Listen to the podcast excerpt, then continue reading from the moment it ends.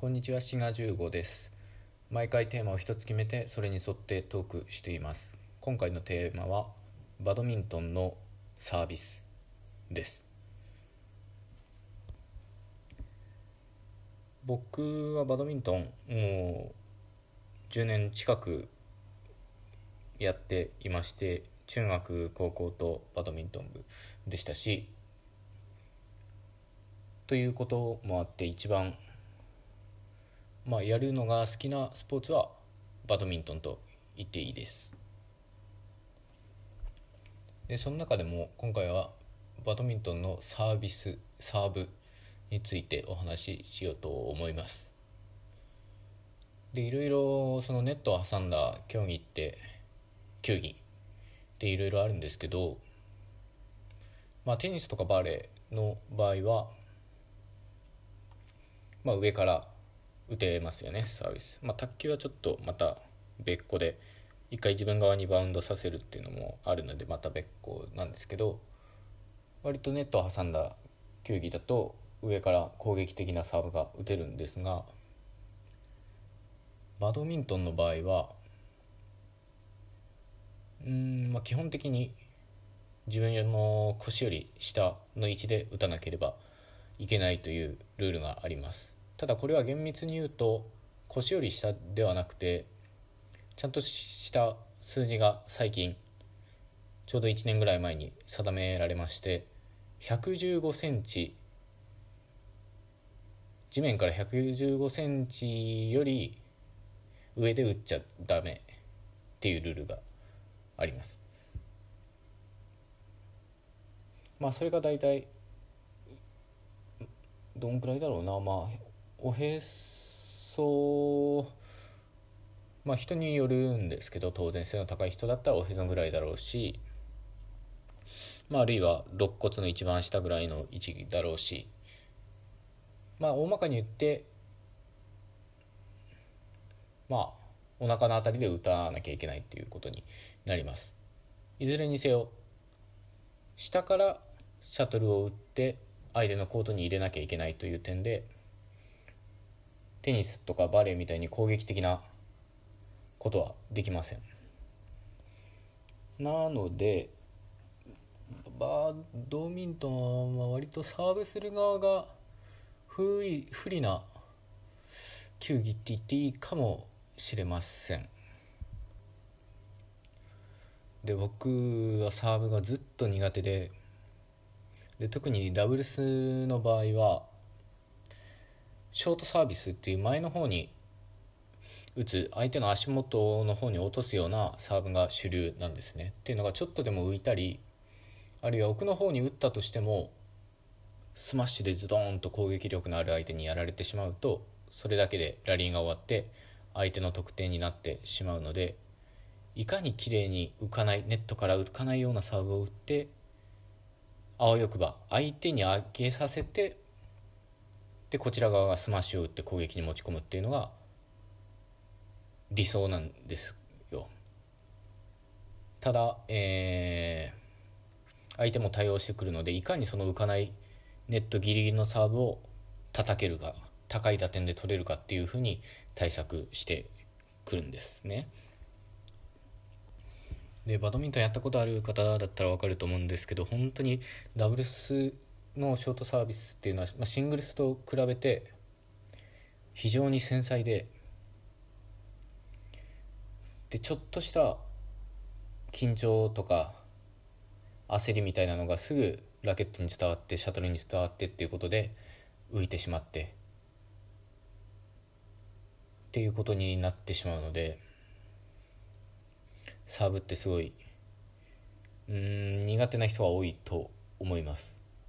一方で何にも考えなくてもサーブを打てる人っていうのもいると思うんですよね、まあ、そういう人って、まあ、ある意味でそういう面で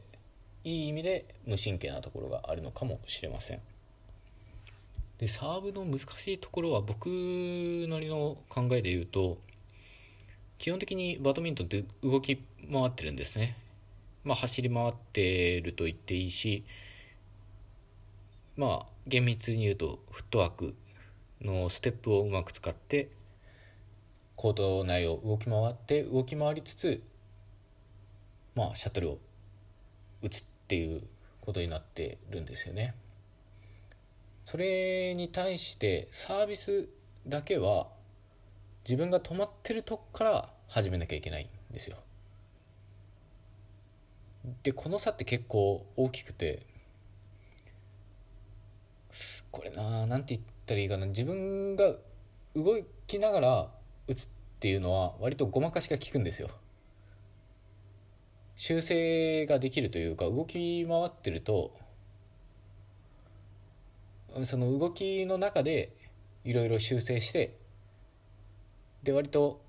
変な打ち方とかになってもどうにかなるっていうとこがあるんですけど止まっってる状態から打つっていうのはちょっとそういうわけにいかなくてごまかしが効かないんですよ止まってる状態から何かするっていうのは。だまあそういう意味でサービスってあの他のショットと全然違うので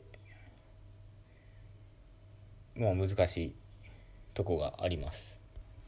で最近やっとだんだんコツみたいなのが分かってきてサーブの。っていうのはやっぱりねバドって割と手首が大事とか言われるんですよ。リストが大事。でリストの力でどうこうとか言うんですけどやっぱりねそういう体の末端を使うんじゃなくて体の芯の方から体全体を使って何でも打たないと、うん、いけないんじゃないかっていう気がしてます。これはサービス以外のことショットにも当てはまるんですけど。っていうのはバドミントンってもうシャトルは当然軽いですしでラケットももう時代とともにどんどんどんどん軽くなってるんですね。多分ね時代を遡れば木製のラケットから始まって多分アルミ製とかになってその後カーボンとかね、まあ、チタンチタンとかなんかそういう新しいなんなんていうのかな、まあ、そういう化学繊維っていうんですかねそういう新しい素材が出てきてどんどんどんどん軽くなってるのでだからそういう軽い道具だといわゆる手打ちってできるできちゃうんですよね。もうだからバットみたいに重たいもんだと体を使わなきゃどうにも動かせないと思うし手首だけとかでやってたら怪我しちゃうんで体を使ってあの振らざるを得ないんですけどバドミントンの場合はそんなことしなくてももう手先だけで速いスイングもできてしまうんですよ。だからそういうことで割と手先の感覚とか手首が大事って言われがちなんですけど僕の感覚としては手先とかはさほどまあ重要なんですけどうんなんていうかなその体の芯がしっかり定まってないと手先って自由に動けないなと思ったんですよ。体の芯が全然ガチガチで緊張してる状態だと全然手先って自由が利かなくて。逆に重心がしっかりしてで体の中心から動かそうとすると手先も自由に動くっていう感覚があってでねこれね何と一緒かっていうとけん玉と一緒なんですよ。けん玉したことがある方がいらっしゃるとあの分かると思うんですけどけん玉も手でこう球をこう操るんじゃなくてあれって膝から球を持ち上げるような感じになるんですね。あんまりけん玉やったことある人いないですかね。僕割とけん玉もあの小さい頃やってたんででその感覚と近いなと思ったんですよ。その体の中心とか足腰とかそういうとそういうとこから動かさないと手先って自由が利かないなっていうあの感覚がやっと分かりました。けん玉だってねこの手でヒュッとやれば操れそうなもんですけどやっぱりね膝とかから動かさないとやっぱりその安定した動きにはならないと思うんですよなのでこれはもう僕はバドミントンに限らずそのスポーツあるいは人体の動かし方の一つのテーマとして全体と部分っていうのはすごいでかいテーマですね。でもっと言うと大は小を兼ねるっていうのが一個でかいテーマとしてあって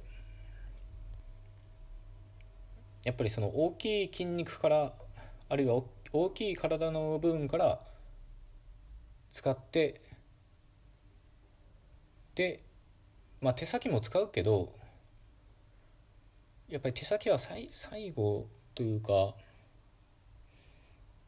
うん、手先だけではどうにもならないとやっぱり体全体を使って全体あっての部分だっていうね。ことが最近あの身に染みて分かるようになりました。もうひどく抽象的な話ですけど割とスポーツやってらっしゃる方だとそういう感覚って分かると思います。だからねサーブもね手先でコントロールしようとするとかえって浮いてしまうので最近僕はもうラケットを握る感覚すらなくしてますね。もう手の中にラケットのグリップがあるだけでそれを握ってどうこうしようとすると意識が手先いっちゃうんで握らずに体の中心肩甲骨から何から中心の方から動かして最後手先が動くんだっていうふうにするとかえって自由が利くようになったのでこれはもしかしたらスポーツ以外のことにも当てはまるかもしれません。はいまあえらい抽象的な話になってしまいましたけどまあこれどちらかというと僕自身の美貌録みたいな感じになってしまいました。はいではそれではまた次回ごきげんよう。